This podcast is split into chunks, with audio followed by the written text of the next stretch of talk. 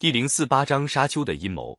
公元前二百一十年，秦始皇到东南一带去巡视，随他一起去的有丞相李斯、宦官赵高，他的小儿子胡亥要求一起去。秦始皇平时挺喜欢他小儿子，当然答应了。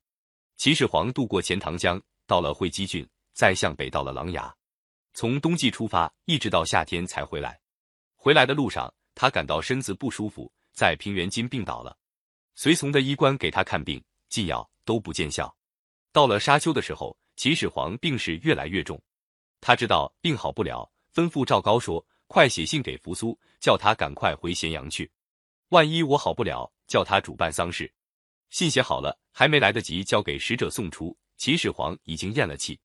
丞相李斯跟赵高商量说：“这离咸阳还很远，不是一二天能赶到。万一皇上去世的消息传了开去。”恐怕里里外外都会发生混乱，倒不如暂时保密，不要发丧，赶回咸阳再做道理。他们把秦始皇的尸体安放在车里，关上车门，放下窗帷子，外面什么人也看不见。随从的人除了胡亥、李斯、赵高和五六个内侍外，别的大臣全不知道秦始皇已经死了。车队照常向咸阳进发，每到一个地方，文武百官都照常在车外奏事。李斯叫赵高赶快派人把信送出去。叫公子扶苏赶回咸阳。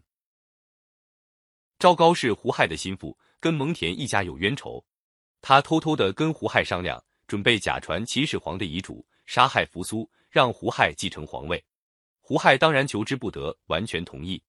赵高知道要干这样的事，非跟李斯商量不可，就去找李斯说：“现在皇上的遗诏和玉玺都在胡亥手里，要决定哪个接替皇位，全凭我们两人一句话。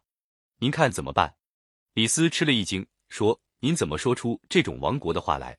这可不是我们做臣子该议论的事啊！”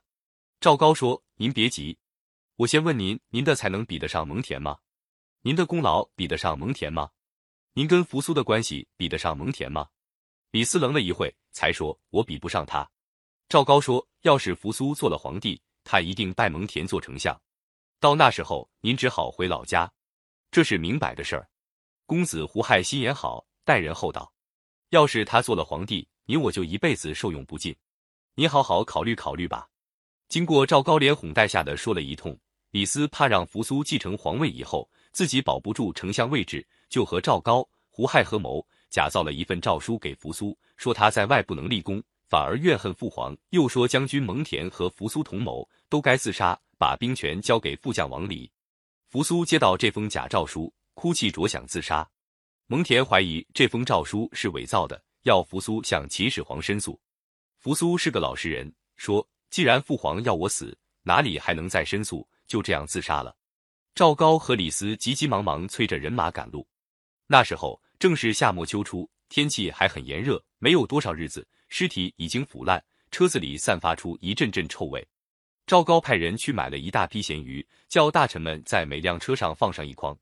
车队的周围的咸鱼气味。把秦始皇尸体的臭味掩盖过去了。他们到了咸阳，才宣布秦始皇死去的消息，举行丧葬，并且假传秦始皇的遗诏，由胡亥继承皇位。这就是秦二世。二世和赵高葬了秦始皇以后，做贼心虚，怕篡夺皇位的事泄露出来。赵高撺掇胡亥杀害自己的兄弟和大臣，把十二个公子和十个公主都定了死罪，受株连的大臣更是不计其数。过了一年。赵高又用诡计唆使二世把那个同谋的李斯也逮捕起来杀了。赵高自己当了丞相，独掌大权。